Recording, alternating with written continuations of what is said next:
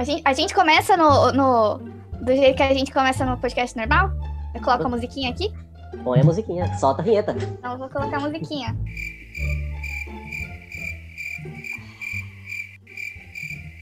Eita, pega. Pera aí. Tem direito a tudo aqui, até o Eita Pega. Muito bom. Espontaneidade é tudo. É que meu computador tem muito. Tem pouca entrada USB porque eu preciso. Vamos ver se dá certo agora. É que, tipo assim, eu não vou conseguir colocar música. A gente faz isso depois. Porque eu realmente não vou conseguir colocar o meu HD pra pegar a música, colocar no meu computador e depois. tá a câmera, tá microfone e tá o mouse conectado nas três entradas que eu tenho. Faz parte. Faz então parte, vamos lá, a gente coloca a musiquinha na edição depois. A gente coloca a entrada. Vai, Vinícius. É, então vai lá. Um, dois, três. Eu começo, né? Tá.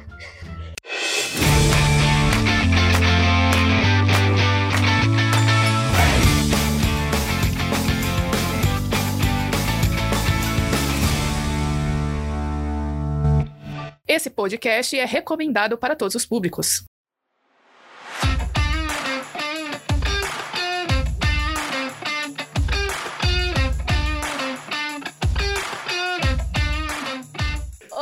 Aqui é a Maura e a epigenética é uma genética diferente.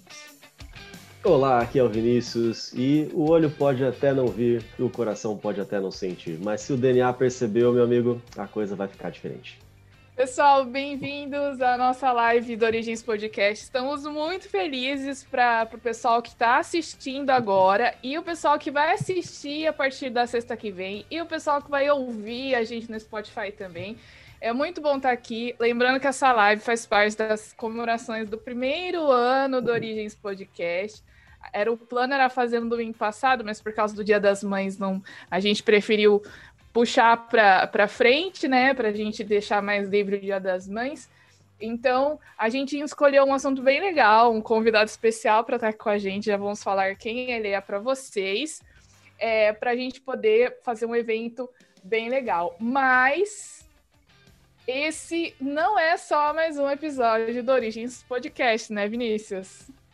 Claro, com certeza. Esse episódio aqui vai ser especial por vários motivos. Primeiro, porque é uma live. Segundo, porque eu já estou até vendo aqui a galera come- começando a se movimentar no chat. A, gente aceita Pix de um real, com certeza. Se cada um que estiver assistindo contribuir com um real, acho que a gente consegue comprar um mouse, talvez, por enquanto ainda não.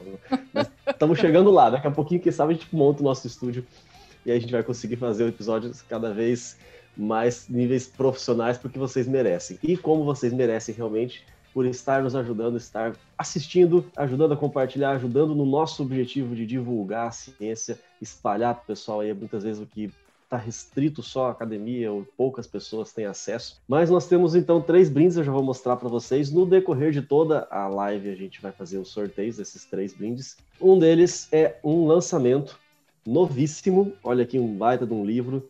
E para você que acha que nós estamos, estaríamos é, incentivando a Terra plana, eu vou ler um pouquinho do que está aqui atrás. Já a primeira frase começa o seguinte: Nem Cristóvão Colombo, nem seus contemporâneos pensavam que a Terra fosse plana. Não obstante, essa curiosa ilusão permanece até hoje firmemente estabelecida com a ajuda dos meios de comunicação, livros didáticos, professores nas escolas de todos os níveis e até mesmo historiadores sérios e honestos. Esse livro, Inventando a Terra Plana, é de um historiador chamado Jeffrey Burton Russell.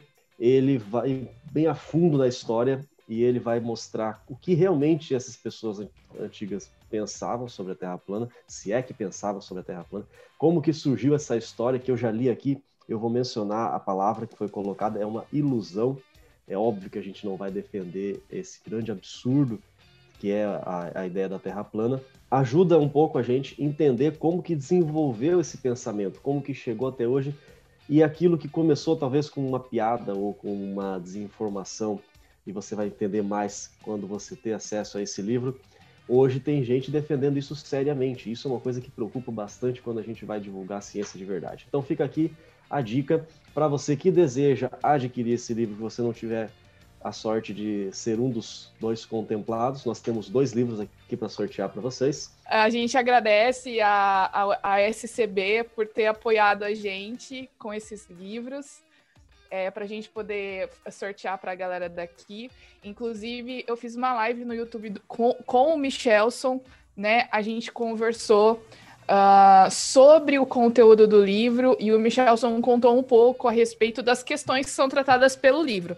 Então, se você quiser, por exemplo, ah, sei lá, no final do, do podcast você não ganhou no sorteio, que a maioria das pessoas vai acontecer isso. Mas você quer saber mais do livro antes de comprar? Vai lá no canal do Michelson Borges e procura a live que eu fiz com ele sobre o livro. Aí você. É bem curtinha a live, tem 40 minutos, eu acho. E aí dá uma olhada. Gostou, curtiu? Vai no site da scb.org.br. O livro tá, tipo, baratíssimo, tá, tipo, 20 reais. Se dependendo do lugar que você mora no Brasil, você vai pagar mais caro no frete do que no livro. Então, vale muito a pena você é, acessar e adquirir esse livro. Ele tem uma ótima qualidade, né, Vinícius? O acabamento dele é muito certeza. bom. Mas deixa eu mostrar aqui, então, eu só fiz um spoiler agora há pouco para as pessoas que chegaram mais é, pontuais no começo da nossa transmissão. Nós temos uma caneca especialmente feita para este momento, para este dia. Tá aparecendo aqui, ela tem o nosso logo do, do Origens Podcast. Essa nem a gente tem. Você Ai, vai poder linda. tomar o seu café, a sua cevada, o seu chocolate quente, seja lá o que você gosta de tomar numa caneca. Água, pode ser, tanto faz. Com o nosso logo Origens Podcast, algumas das principais mídias em que a gente está, Facebook, é, Instagram, Spotify, YouTube, os quatro botãozinhos. Claro que você já conhece, acompanha o nosso trabalho. Você sabe que a gente está em todas as plataformas, no Deezer, no Google Podcasts, Apple Podcasts, estamos em, em tudo que é lugar. Manda lá alguma mensagem pra gente, coloca a hashtag Origens Responde ou marca a hashtag Origens Podcast. E você vai ter hoje, um de vocês vai levar isso aqui para casa do outro lado da caneca. Mas aqui está escrito assim: já ouviu o episódio novo? Isso, só um comentário aqui que a Laira fez no YouTube a respeito do livro. Não, a Laira não, o Lu, Lu, é Lucage. Lucage, okay. Lucage, isso aí. Lucage, ok. Se a Terra fosse plana, não deveria se chamar aquecimento global e sim a chapa tá esquentando. Então fica aí Adorei. com esse comentário, com esse pensamento. A gente continua o nosso podcast aqui. Uh, gente, lembrando, se você não está seguindo a gente no Insta, tá bom? É, segue lá a, o nosso perfil, se inscreve aqui no canal e para você ficar sempre por dentro dos nossos novos episódios. Também no Spotify. Além do Spotify, a gente está no Deezer, a gente está até no Amazon Music. Então, a gente está em várias plataformas para você poder ouvir. Agora, Vinícius, aproveita o nosso convidado que ele está aí, já está esperando um tempo. Coitado, Thiago. Fala quem que, quem que é o Thiago na fila do pão. Não, nós vamos atualizar esse ditado agora. Quem é o Thiago na fila da vacina, né? Agora sim, é verdade. Muito obrigado por estar aqui com a gente. É o Dr. Tiago Alves Souza. O Dr. Tiago, ele é especialista em epigenética e vai comentar, conversar com a gente, responder as suas perguntas também aqui nesse episódio. Ele é biólogo, também ele tem formação de mestrado e doutorado em genética. Então, ninguém mais especialista para poder falar sobre assunto que é esse assunto que é alguém que conhece da genética muito mais do que acho que nós dois juntos, né, Maura? Com certeza. O Dr. Tiago também, atualmente, ele é professor universitário no NASP. Dr. Tiago, fique à vontade para fazer as suas considerações iniciais. Se você tiver uma frase bonitinha, igual a gente fez no começo também, pode falar, dê os seus cumprimentos para a galera. Mais uma vez, um agradecimento muito grande aí no nome do Origens Podcast pela sua participação. Boa tarde, Maura. Boa tarde, Vinícius. Eu que agradeço o convite. É um privilégio pô, participar aqui do podcast, com o meu aniversário. Parabéns a gente bater um papo sobre epigenética agora, entender um pouco do, do impacto da epigenética na teoria da evolução, bater um... e vocês que estão no chat participem também, né? Comentem aí que daí vocês enriquecem o podcast.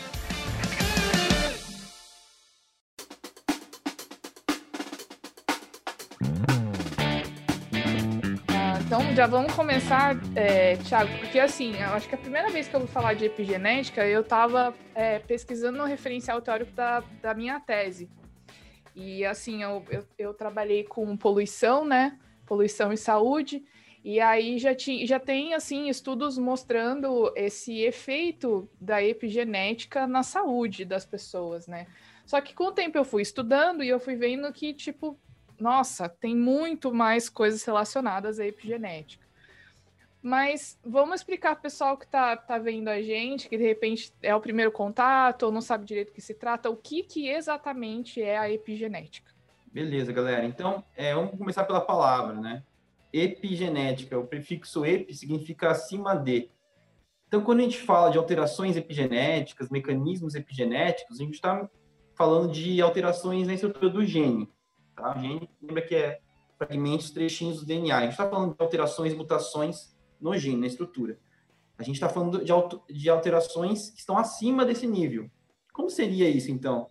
Seriam, na verdade, alterações de natureza química que vão influenciar na expressão dos genes. Então, não vai alterar a estrutura dos genes, mas sim como eles são lidos, como os genes são expressos. Daí a gente entra no campo da epigenética. Tá? Então, bem rapidinho, assim, bem simples, mas a gente vai se aprofundando com o tempo aí.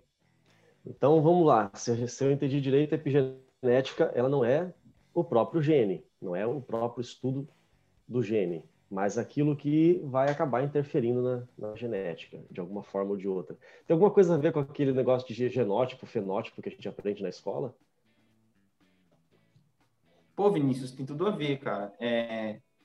Porque, assim, na verdade, o nosso fenótipo nada mais é do que a interação do nosso genótipo com o meio ambiente. Tá? Então, é, os genes conversando com o meio ambiente. E nessa conversa dos genes com o meio ambiente, a epigenética tem tudo a ver, né? Porque uh, essas alterações epigenéticas que eu falei para vocês, que estão uh, no nível químico, né, que alteram a expressão dos genes, elas podem ser influenciadas por fatores ambientais, pelo é, hábitos, rotina. Então, que você cultiva durante sua vida de hábitos, sua alimentação, tudo isso pode influenciar também essas marcas epigenéticas. E gerar alterações no, no fenótipo, né? Então, é uma, tem tudo a ver com essa questão de genótipo e fenótipo. Pessoal que às vezes acompanha a gente que não está no nível universitário ainda, mas talvez não tenha ouvido falar de epigenética, mas de fenótipo e de genótipo, com certeza deve ter ouvido falar, se já passou por esses anos do ensino médio, pelo menos. Eu me lembro que foi pela primeira vez quando eu ouvi falar sobre isso. Quando eu ouvi falar de epigenética pela primeira vez, eu já tinha terminado a graduação aquela parte entre a graduação e o meu mestrado. Naquele, naquele período, assim, finalzinho da graduação, começo do mestrado, foi quando eu tive contato com a epigenética pela primeira vez. Quando eu ouvi pela primeira vez, meu primeiro pensamento, ah, então isso que é o tal do fenótipo. Né? Depois a gente vê que tem aí suas particularidades, mas ajuda a gente a, a, definir, então, sem nenhuma dúvida, qual que é a diferença. Talvez fique mais fácil, uh, quais as semelhanças, veja como é que você prefere explicar para a gente, entre genética e a epigenética, ou, ou esses mecanismos, talvez que você mencionou, da, é, do, da conversa entre o ambiente com os genes, como que funcionam esses mecanismos? Os mecanismos epigenéticos, na verdade, a epigenética, é, ela faz parte de quem nós somos também, porque é, é, todos nós começamos o, o, desenvolvimento, vou dar um exemplo bem didático para vocês entenderem. Né? É, começamos o desenvolvimento como uma única célula. Né? Então, você um dia já foi uma única célula chamada zigoto. Essa célula começou a se dividir, dividir, dividir. E hoje você é um ser completo com vários tipos de células diferentes, características diferentes, sendo que todas essas células têm o mesmo DNA, o mesmo material genético. O que aconteceu? É que ao longo do desenvolvimento embrionário, é, algumas informações são enviadas para as células e alguns genes são ativados e desativados em algumas células. Isso durante o desenvolvimento embrionário, para formar o embrião. Tá? E quem é, liga e desliga esses genes? É como se fossem interruptores. Já foi desligar um interruptor para trocar o chuveiro, por exemplo? Então, imagine que seu, seus genes são interruptores. Você liga e desliga esses genes. Tá? Então, nosso próprio desenvolvimento, ele depende desses mecanismos epigenéticos. Então, vamos desligando e ligando, e nós, e o, o seu, o seu organismo é formado, beleza? Então, a, a própria diferenciação das células nossas depende desse mecanismo epigenético de ativação e desativação. Então, lembra da analogia com o interruptor lá. Você liga e desliga um gene. Então, imagina um quadro de interruptor com 20 a 25 mil genes, que é o que nós temos. E aí, cada célula liga e desliga alguns genes e vai dar origem né, a tipos celulares distintos. Mas, depois que nós nascemos, começamos nossa vida, enfim, podem surgir marcas e alterações epigenéticas que nós chamamos de novo, ou seja, que surgem ao longo do tempo. E elas podem ser influenciadas pelos nossos hábitos, nossa alimentação, se você pratica ou não exercício físico, é, se você se expõe a poluentes, se você entra em contato com substâncias que podem também alterar essas marcas epigenéticas. Então, vale, o, seu, o seu hábito de, os seus hábitos de vida, o seu estilo de vida pode influenciar também em algumas alterações de marcas genéticas de novo que podem surgir. Tá? Então, nós temos essas marcas que são essenciais para determinar quem nós somos e também essas marcas que podem surgir ao longo da nossa vida. E a gente vai ver mais para frente, não sei se estou dando spoiler aqui, essas marcas que nós adquirimos durante nossa vida, inclusive, nós podemos passar para gerações posteriores. É, a gente sabe que a genética, o nosso DNA, qualquer tipo de alteração no DNA em si mesmo, eu não sei se está correto ou não, ela pode ser herdada, porque, por exemplo, essa alteração, ela, se eu tenho uma alteração na célula da minha pele, ela pode ser dada ou essa alteração no DNA ela tem que acontecer exatamente lá nas gônadas onde são produzidas as células reprodutivas. Como funciona isso? É bom esclarecer isso aí para não ter confusão mesmo, Maura. Perfeito. Então, a, as únicas mutações que, que são herdadas são as que ocorrem. Opa, acho que um alarme tocou.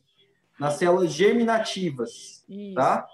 Então, quando ocorrem nas células germinativas, elas são passadas para a geração seguinte nas células somáticas né, do corpo normal não são passadas. Tá? Então, isso é muito importante que a Maura ressaltou.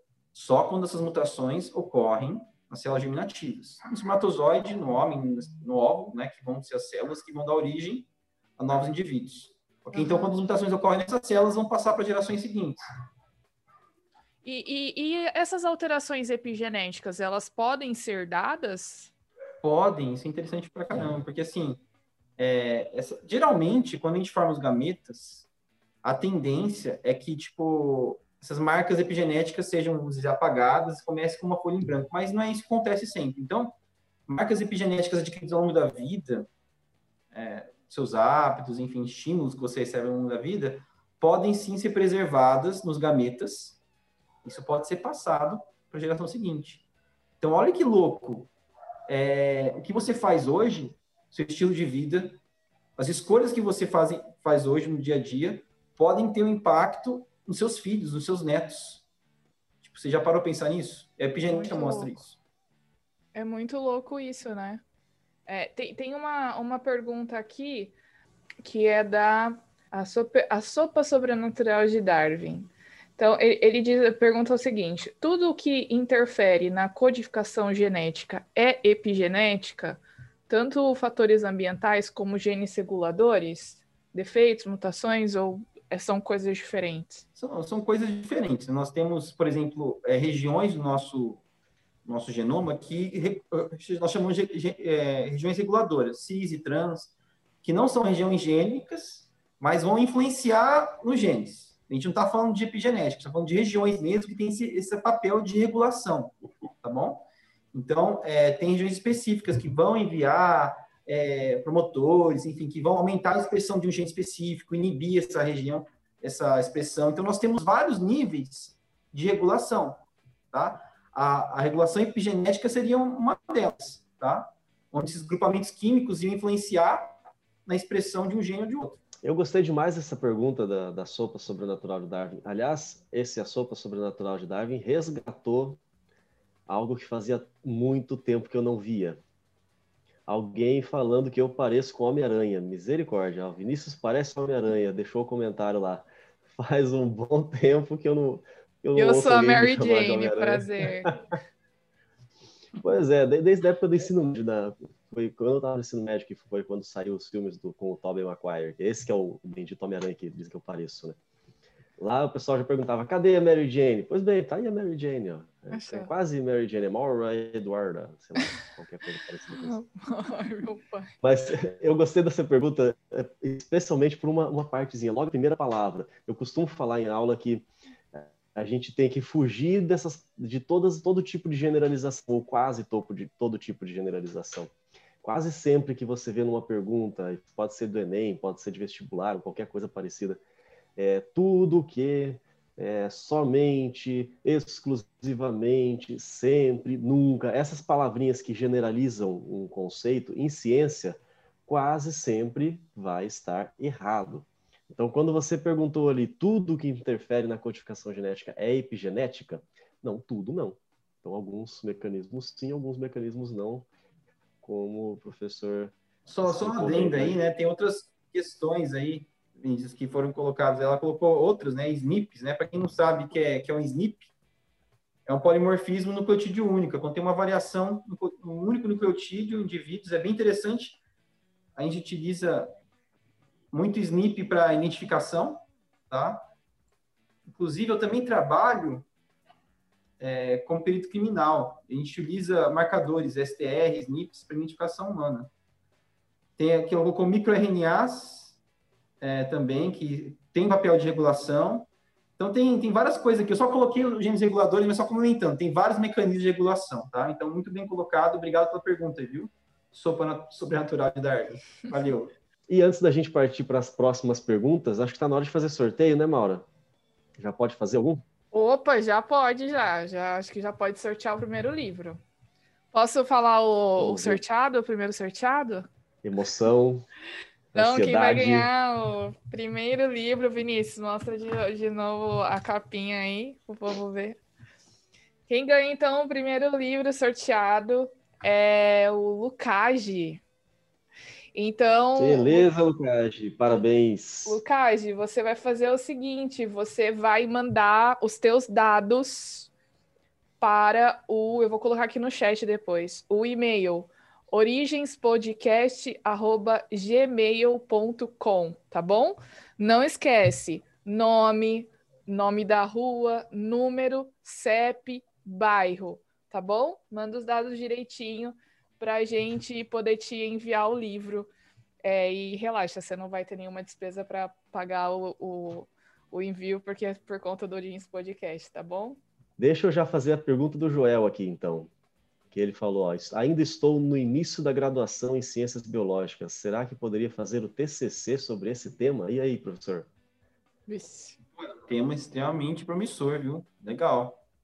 Falar sobre. É o tema da live, né? A influência da epigenética sobre a teoria da evolução. Pô, é um assunto extremamente promissor atual. Então, eu encorajo aí. E se ele precisar de alguma ajuda, puder ajudar, pode entrar em contato comigo depois. Vai ser um prazer.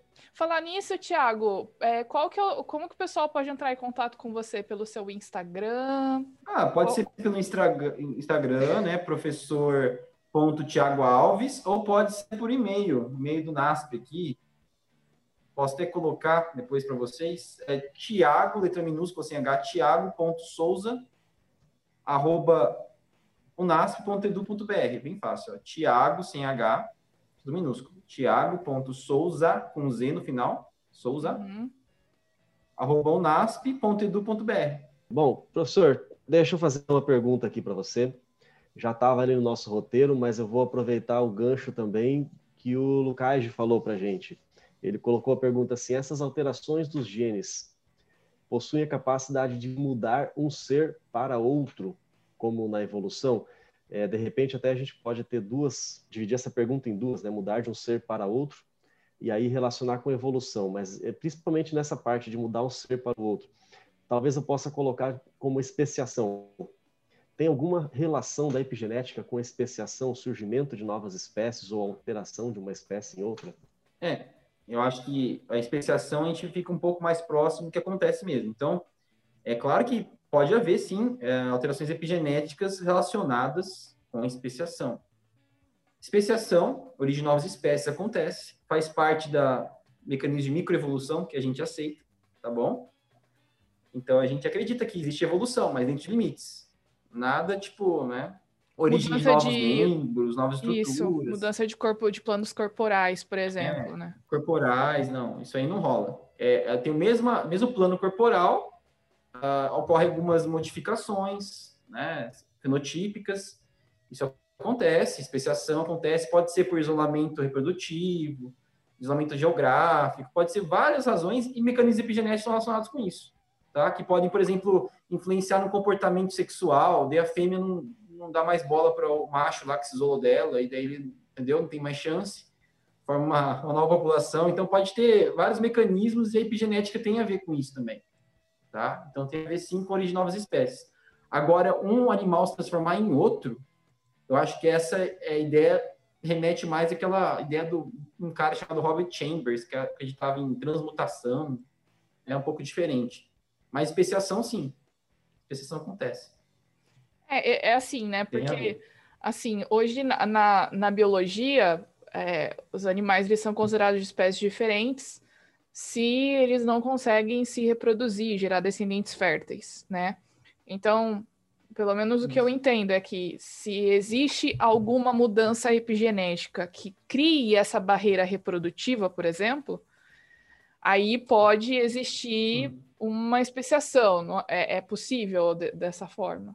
Claro, claro, pode haver. É, inclusive, tem essas alterações epigenéticas podem acontecer em genes pleiotrópicos. Fala, nossa, que palavrão, que é pleiotrópico? Pleiotrópicos são genes que têm, é, é, o mesmo gene que tem atuação em diferentes mecanismos. Por exemplo, tem um gene que ele tem uma função ao mesmo tempo no comportamento reprodutivo e na alimentação.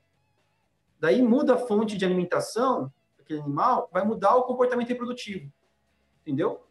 E isso pode envolver alterações epigenéticas. Daí a disponibilidade de alimento pode levar a uma despeciação, porque a fêmea não vai reconhecer mais aquele macho. Isso acontece em algumas espécies de insetos, por exemplo. Uhum. E daí é, aquela população fica isolada reprodutivamente e origina uma nova espécie. Então isso pode acontecer. Muito interessante. E, e assim, é, lendo mais sobre essa questão da epigenética, é, eu já ouvi alguns comentários assim, que, por exemplo, ah, esse o ambiente que vai provocar essas mudanças na expressão do DNA, então é a volta do Lamarck, né? Porque o Lamarck ele dizia que é, se um animal usar muito uma característica ou não usar, né? Então, essa característica vai se desenvolvendo ao longo das gerações, e aí pode ser que surjam novas espécies, né? É, a lei do uso de uso do Lamarck. Será que a gente está vendo aí com a epigenética uma volta, um neo-lamarquismo, assim, por assim dizer?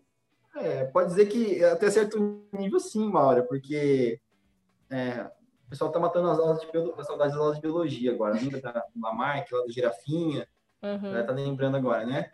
Então, assim, é, Lamarck falava né, do uso, desuso, herança dos caracteres adquiridos. Então, quanto mais o organismo usa uma característica, mais se desenvolve, daí a próxima geração vai ter aquela característica mais envolvida, enfim, né?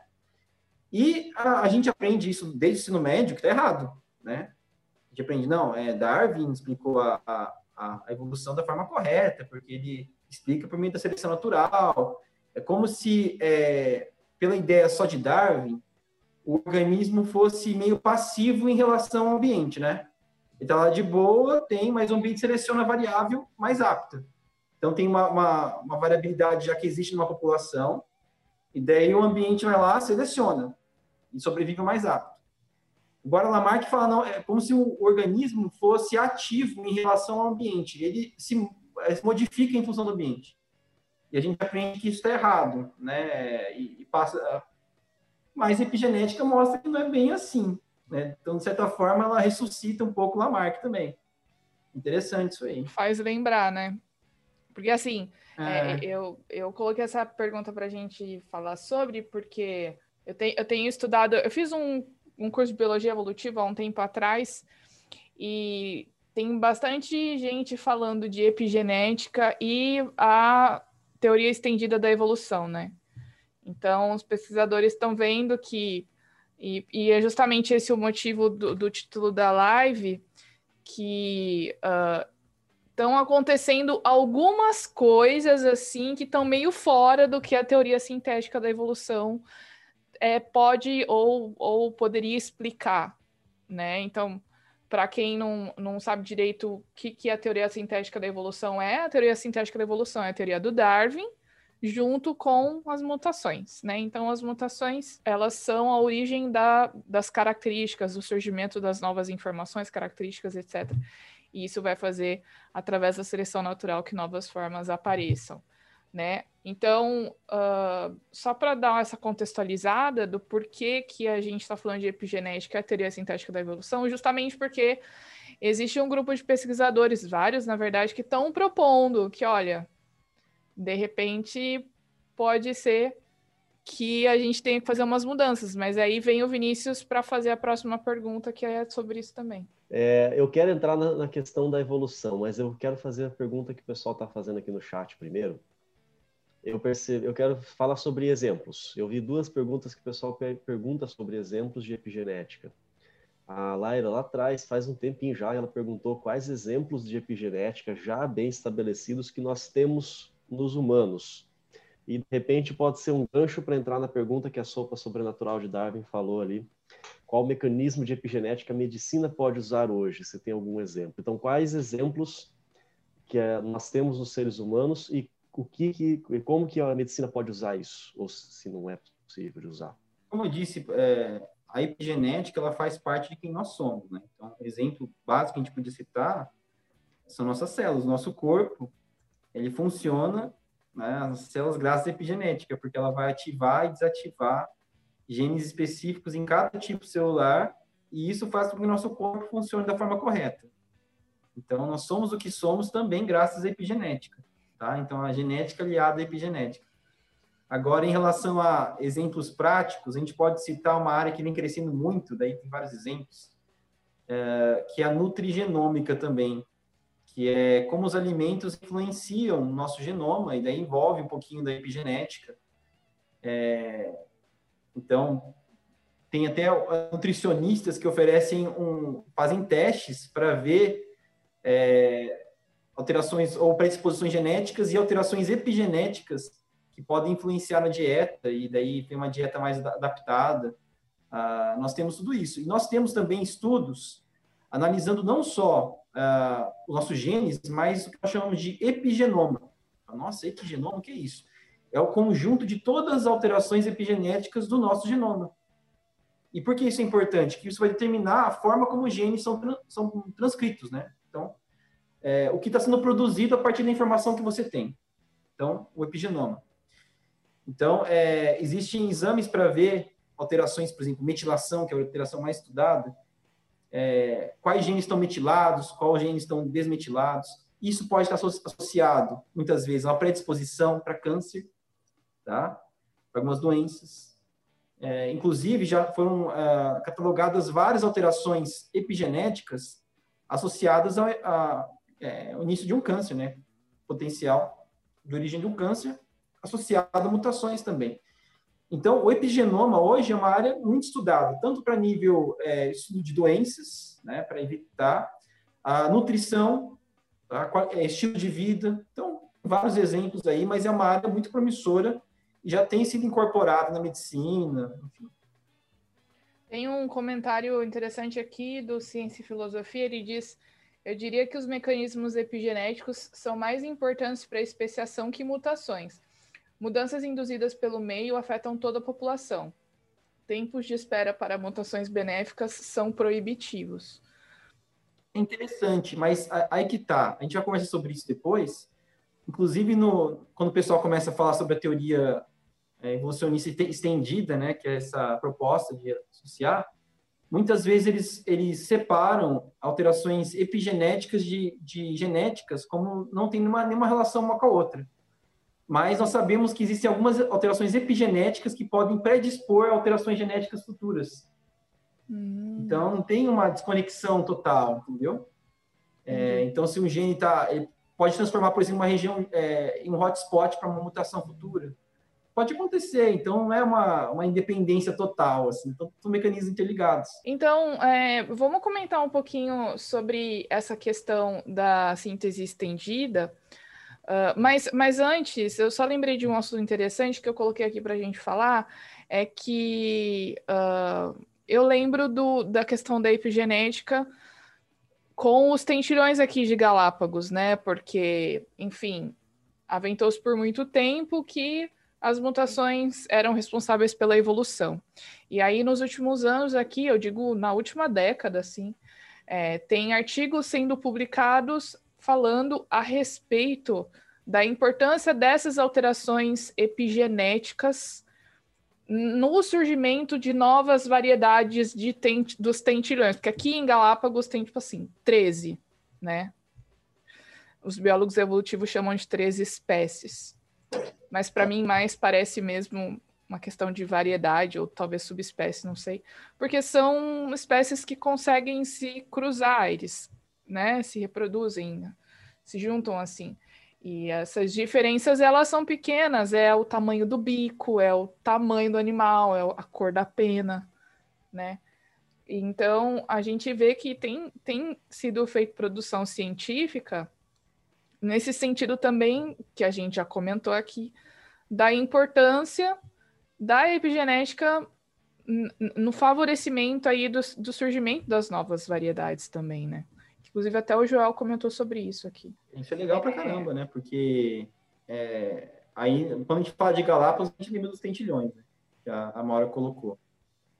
E tem artigos mostrando, né, que eles, vamos dizer assim, tem uma plasticidade fenotípica e pode ser, é, assim, alterações podem ocorrer em função de uma competição, por exemplo, e podem ser aceleradas em função dessa competição. É como se o, o indivíduo, né, que, o gênero, né, Geospis aí dos, dos tentilhões, uma, uma espécie específica, ele, ele é, desenvolve uma, uma característica de forma mais acelerada porque tem uma, alguém competindo com ele. Então, peraí, uhum. vou perder o esquema aqui, né?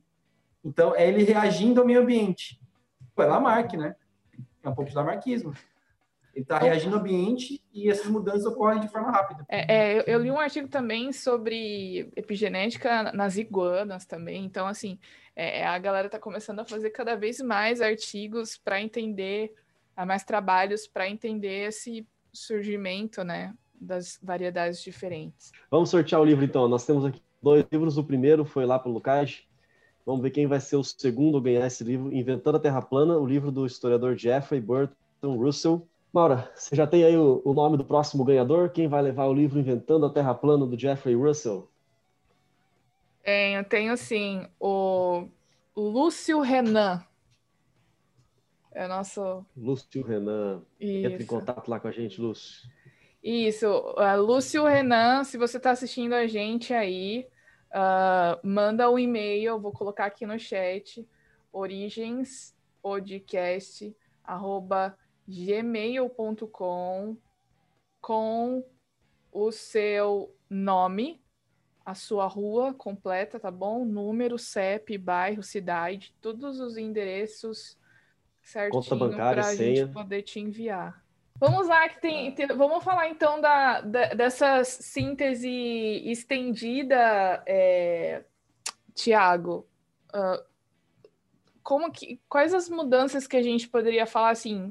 Qual, que são as propostas desse pessoal aí que está tentando uh, fazer algumas modificações no paradigma atual, na teoria atual, né, da evolução? Então, Maura, é, a ideia da teoria da evolução, basicamente, depois que você falou, né, da, foi incorporado as mutações, daí teve a nova síntese, é que é, a, a, evolução ocorra ao longo do tempo, por seleção natural, e a origem da variação é, é por, meio de mutações que ocorrem nas populações. Né? Elas podem ser fixadas, mutações podem ser eliminadas ao longo do tempo, daí, enfim, vai, a evolução vai acontecendo. Tá? E nesse cenário da evolução tradicional, essa reação do organismo em, em relação ao meio ambiente, ela é muito secundária.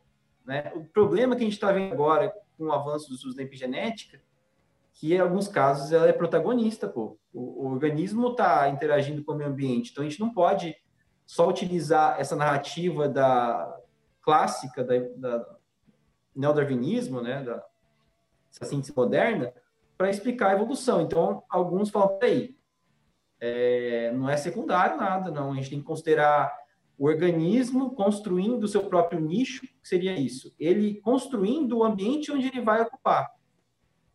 Entendeu? Então, ele não, o ambiente não seleciona apenas ele, ele vai modificar o ambiente. Ao longo do crescimento, do desenvolvimento dele também, ele vai se adaptar ao ambiente, vai ter uma mudança, tem uma plasticidade aí.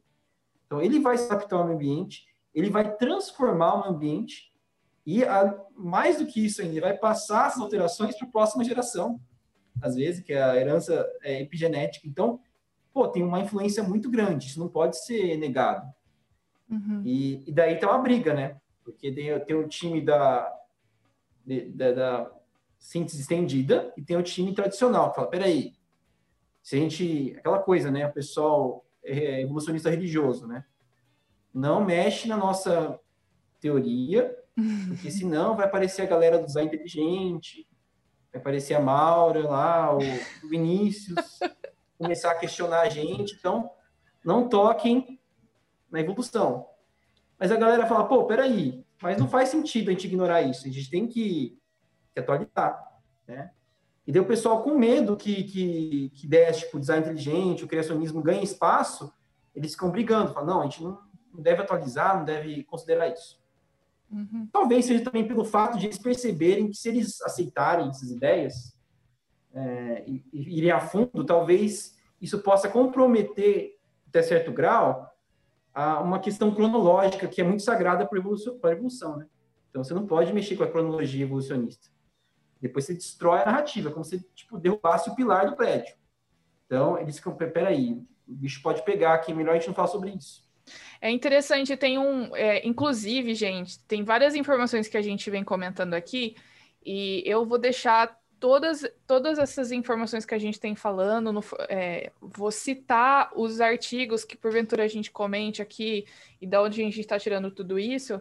É, na descrição do vídeo que vai ficar disponível, tá bom? Então vai ter um link lá que você clica e vai ter acesso a todas as referências que a gente está falando, inclusive essa que eu vou falar agora, que é um comentário interessante de alguns anos atrás que saiu na, na Nature, que é exatamente isso assim. Será que a gente precisa repensar a teoria da evolução? Aí metade do comentário é a galera assim, sim, a gente precisa repensar.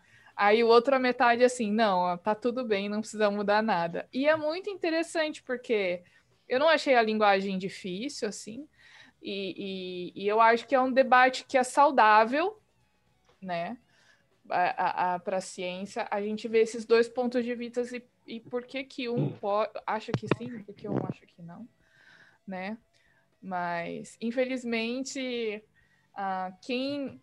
Uh, como que eu poderia dizer? Quem não aceita nenhum dos dois, pelo menos na sua plenitude, né, da teoria da evolução total, assim, o tempo profundo, aquela coisa toda, infelizmente a gente é taxado de negacionista, né?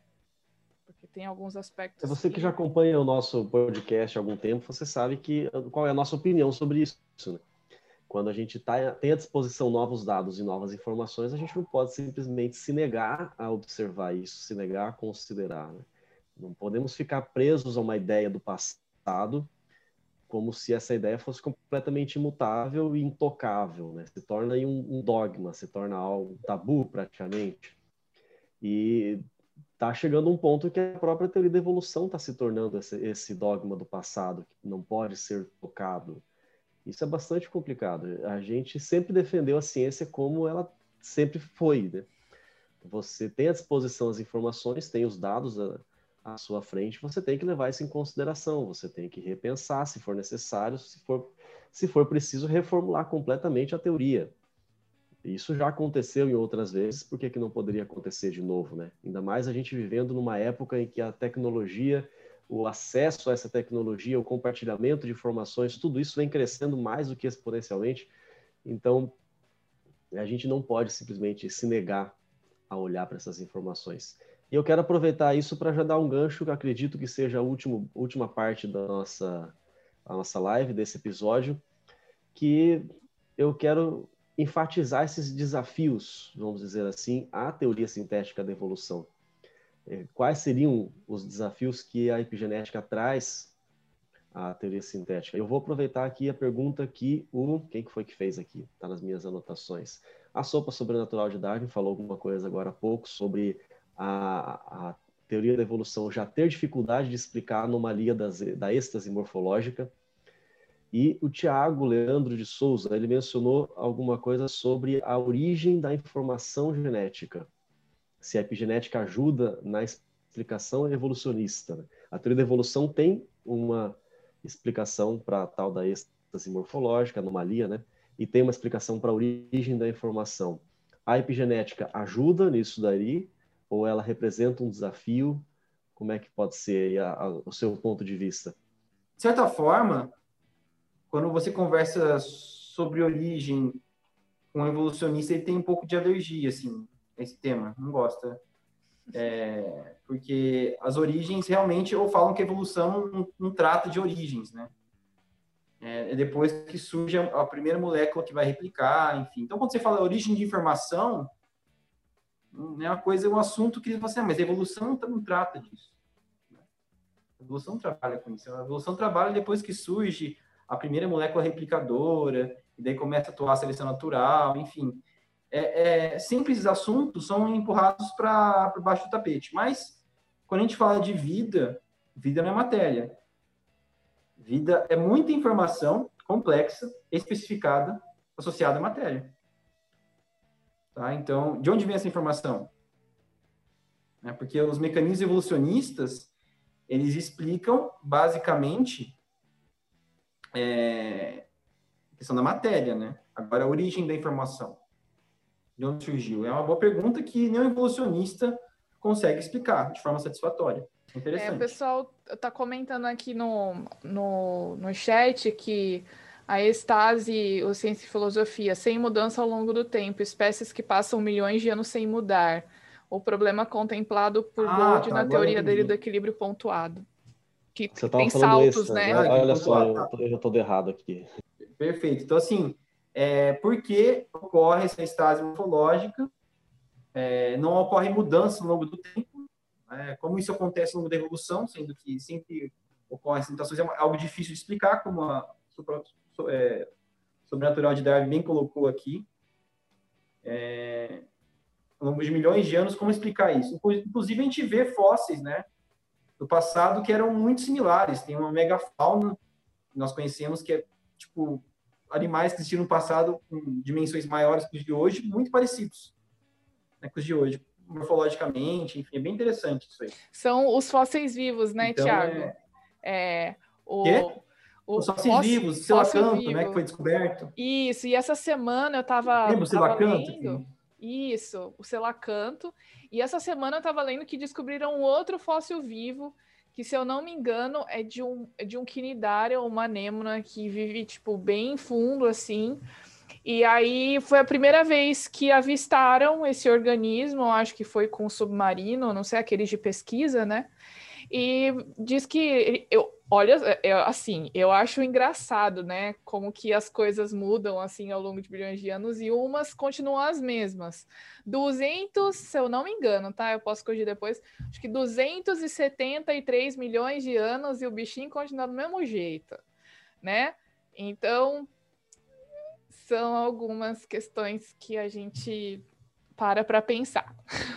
no mínimo. É. E eu já agradeço a atualização do termo, porque eu já, já estudei, já conversei, já até ensinei alguma coisa sobre fósseis vivos, mas eu não conhecia o termo estase morfológico. Obrigado pela atualização ali. Muito bom. Inclusive, eu quero aproveitar é, o, a oportunidade que estamos aqui, e eu não tive tempo de ler toda pelo menos alguém comentando completamente o trabalho, mas saiu no Instagram do Serra Pilheira, aqui do Instituto Serra Pilheira, que a inteligência artificial desafia evolução.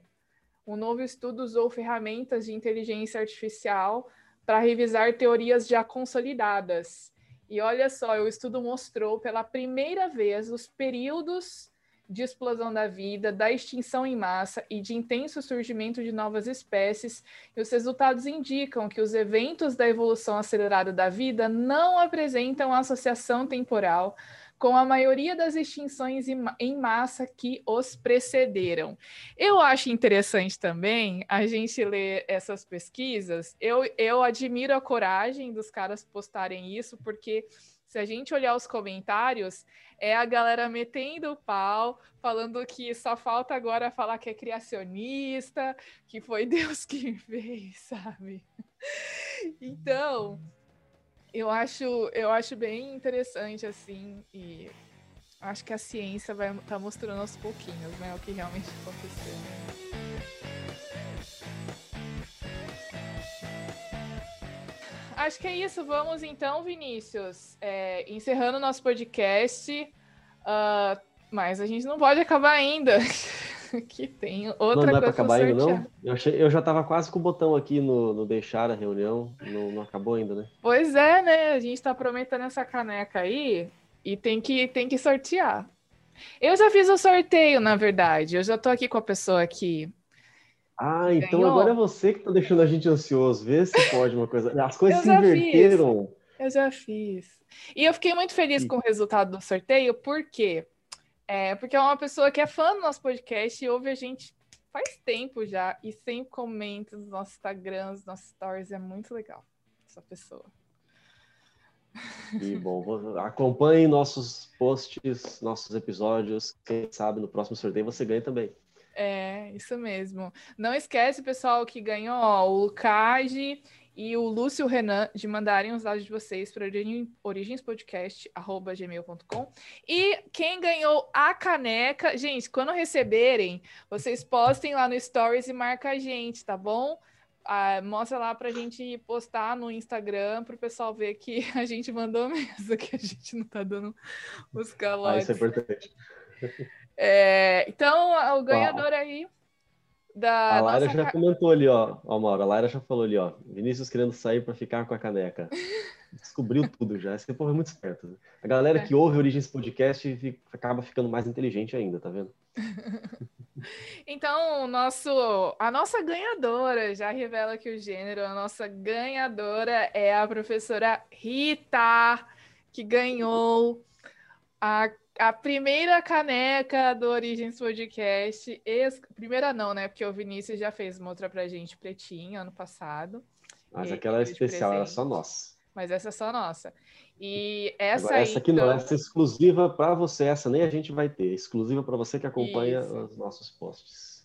Isso. Então, professora Rita, que ela é de Viamão, no Rio Grande do Sul. É, manda aí no comentário para avisar que você está aí, porque se você não tiver aí, a gente vai sortear para outra pessoa, infelizmente. É, tá bom? Dá um oi aí, fala é, que você tá, tá aí. aí. Fala assim, eu quero a caneca. Eu. Pronto, Já tá respondeu tá aqui. Então, a gente manda para você, manda seus dados para o origenspodcast.gmail.com, tá bom? E aí a gente vai se falando. Tiago, muito obrigada por ter tirado um tempinho para participar com a gente. E foi muito Eu legal. Eu agradeço aí. o convite, foi um prazer. Parabéns aí pelo podcast, viu? Maura e, e Vinícius aí, sucesso no ano. E se convidar de novo, eu tô aí. Pode deixar. Olha que a gente convida. colaborar com vocês aí. A gente já gostou na, hora que você falou que, que trabalha com forense também. Esse é um assunto sensacional. Nós já tivemos dois episódios aqui o ano passado, foi excelente. E tem muito assunto para falar sobre isso ainda. Quem sabe não vai ser esse o nosso próximo convite. Já fica aí o spoiler. Ou Pode não, não sei. A gente não fez convite ainda, estou pensando alto aqui. Mas vai ser um prazer muito grande tê-lo aqui de novo com a gente. Foi muito bom esse bate-papo. É isso aí, galera. Então, é, abraço aí para todo mundo do Brasil inteiro que acompanhou a gente. O último aqui, o Tylon ou Tylon. Não sei se eu estou pronunciando seu nome direito. Aí de Campo Grande, saudades Campo Grande. Trabalhei um tempo aí nos colégios adventistas daí, foi muito bom. É, abraço para todo mundo e a gente se vê por aí nas redes sociais, gente. Continuem ouvindo Origens Podcasts, curtam, compartilhem com os amigos e a gente se vê no próximo episódio. Até, pessoal!